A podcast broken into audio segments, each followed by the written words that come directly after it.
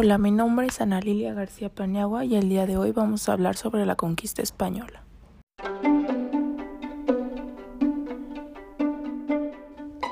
En 1519, Hernán Cortés, un militar español, dirigió una expedición hacia las costas del terreno mesoamericano, por el río Grijalva en el actual Tabasco.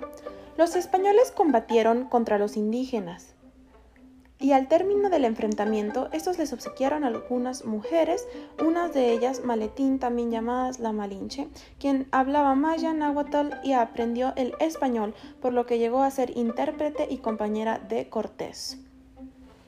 Al llegar a Veracruz, Cortés fundó el primer ayuntamiento de América, que llamó la Villa Rica de la Veracruz, pues de esta manera dependería de la corona española y dejaría de estar bajo las órdenes del gobernador de Cuba, Diego Velázquez.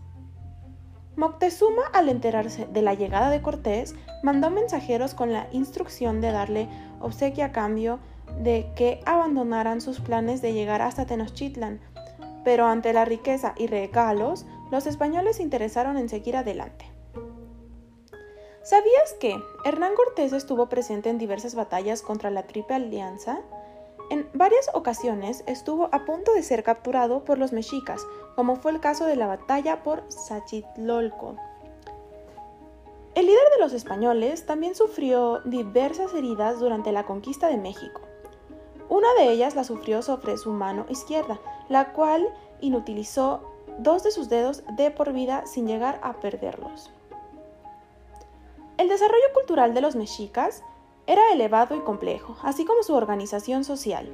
Políticamente llegaron a someter a diversas poblaciones indígenas. La construcción de edificios requirió de ingenio por parte de los mexicas, puesto que el suelo del islote hacía que se hundiese cualquier construcción. Idearon un sistema de crecimiento por el que colocaban estacas de 5 metros de altura y 10 centímetros de diámetro en el espacio en el que el edificio sería construido. El pueblo México Tenochtitlan era pulcro y preocupado por el orden. Los residuos, desperdicios y excrementos eran constantemente recogidos y aprovechados para otras ocupaciones. En conclusión, culturalmente supuso un choque entre las culturas indígenas y la española, imponiéndose naturalmente por el poderío militar la española.